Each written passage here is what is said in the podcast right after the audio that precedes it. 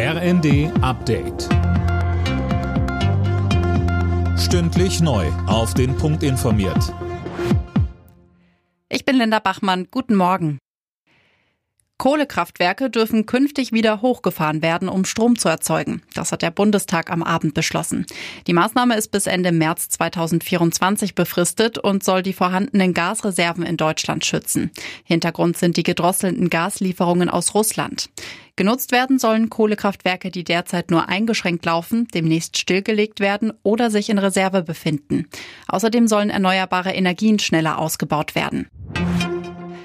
Der russische Außenminister Lavrov verlässt das G20-Treffen auf Bali vorzeitig.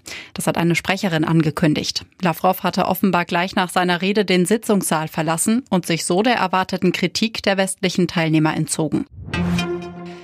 Während die Tories in Großbritannien nach einem Nachfolger für Boris Johnson suchen, ist die ganze Geschichte ein gefundenes Fressen für die britische Presse.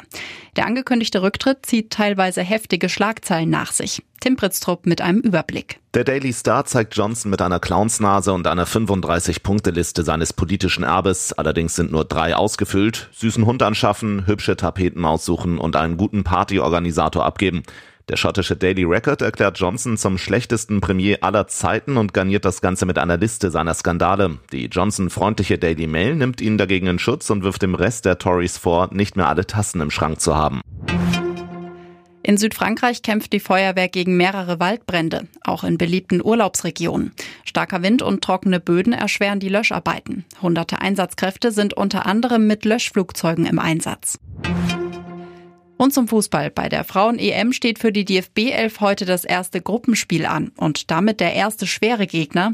Am Abend geht's gegen Vize-Europameister Dänemark. Los geht's um 21 Uhr. Alle Nachrichten auf rnd.de